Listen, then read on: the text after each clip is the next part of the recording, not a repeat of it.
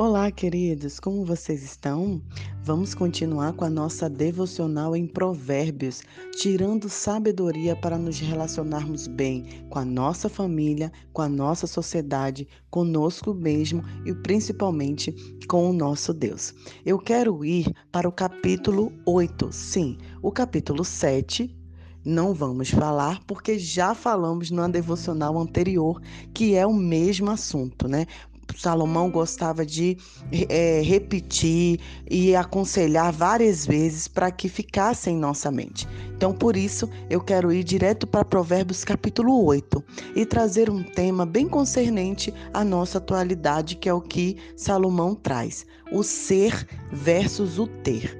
Vivemos em uma sociedade que se preocupa muito em ter bens materiais e pouco em ser, pouco com a formação do seu próprio caráter. Sabe, queridos, quando a nossa felicidade é baseada no que temos, é fácil perdê-la.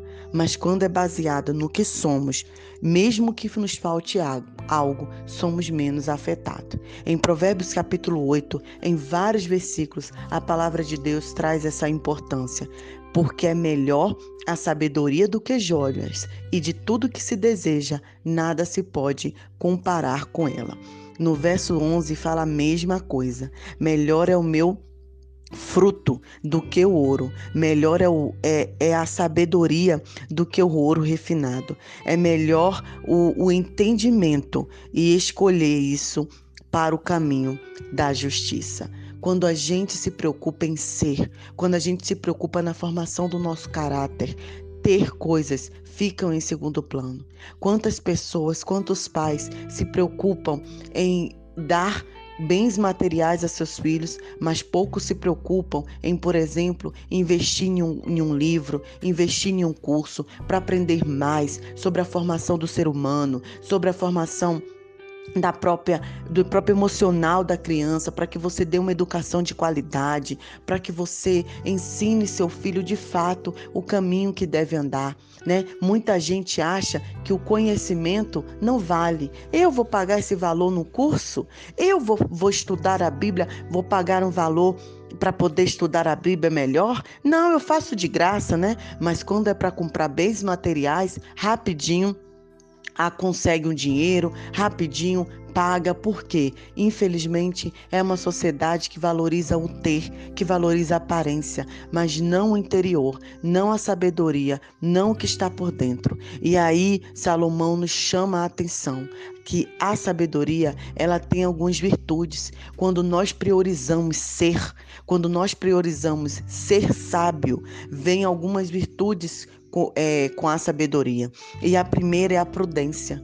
Quando você se preocupa mesmo em ter essa sabedoria, você se torna uma pessoa mais prudente, mais prudente para se relacionar com a sua família, para lidar com os conflitos da vida, mais é, discernimento para entender as coisas.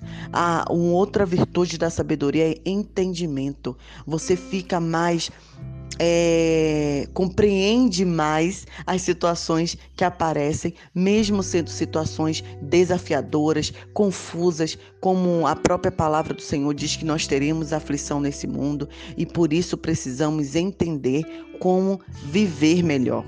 Terceiro é a excelência. Quando você é uma pessoa sábia, quando você se dedica em ter sabedoria, você se torna uma pessoa que faz as coisas com excelente, com excelência, uma pessoa que se preocupa, que se dedica sempre em fazer o melhor. Você não vira um procrastinador, uma pessoa que faz tudo de qualquer jeito, mas você está sempre em busca da excelência, porque você sabe a importância que é.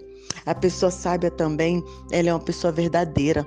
Eu falei nas devocionais anteriores, né, que Deus detesta os lábios mentirosos. Como é ruim você conviver com uma pessoa que não é honesta, que não é verdadeira. A sabedoria também ela traz justiça. Sabe, queridos, nesse mundo estamos precisando de uma justiça verdadeira, de justiça social, de, de pessoas que é, realmente possam usufruir dessa justiça que vem de Deus, né? dessa igualdade de direito de, e de tantas coisas que estamos precisando mesmo. A sabedoria nos traz, claro, o conhecimento, como eu falei, né?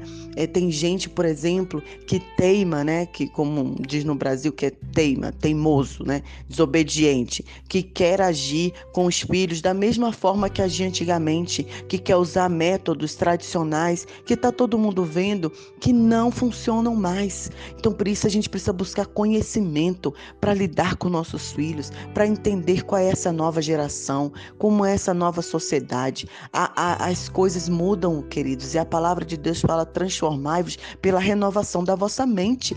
Então, a gente precisa usar a ciência e o conhecimento em nosso favor.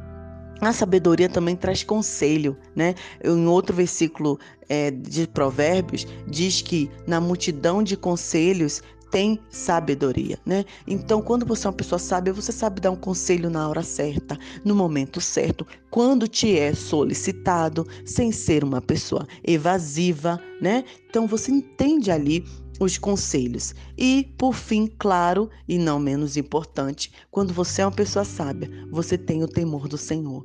Você consegue buscar a Deus, você consegue entender que o Senhor te ama e que Ele quer trabalhar em nosso caráter, em nosso interior. E que o mais importante não é o que nós temos, mas sim o que nós somos. É isso que nós levamos para a vida inteira. Caráter, o único bem desse mundo que levaremos para a eternidade. O caráter é que os anjos dizem de você diante do trono de Deus. Como tem sido o seu caráter? Como está é, o seu, a sua vida no interior, no seu íntimo? É isso que vai valer. Não se preocupem em só ter ter, em comprar roupas, em, em, coisas de marcas, né? Aqui, inclusive, é tão valorizado como toda a sociedade é, a questão do ter, que até as capulanas, os tecidos, a gente tem que usar os mais caros, não pode usar os mais baratos, porque isso é humilhante. Queridos, que é isso? O Senhor não está preocupado com a nossa aparência, Ele está preocupado com o nosso interior. Pense nisso, reflita sobre isso nesse dia. A oração de hoje é que o Senhor nos tire esse esse desejo consumista e, e de ter, de ter, de só, de só investir na aparência e esquecer do ser. Que o Senhor tenha misericórdia de nós, né? Que nós possamos ser de fato pessoas transformadas de dentro para fora. Aí sim nós vamos de fato revelar o verdadeiro caráter que há em nós. Que Deus abençoe o seu coração. Um grande abraço. Nai Duarte, Moçambique.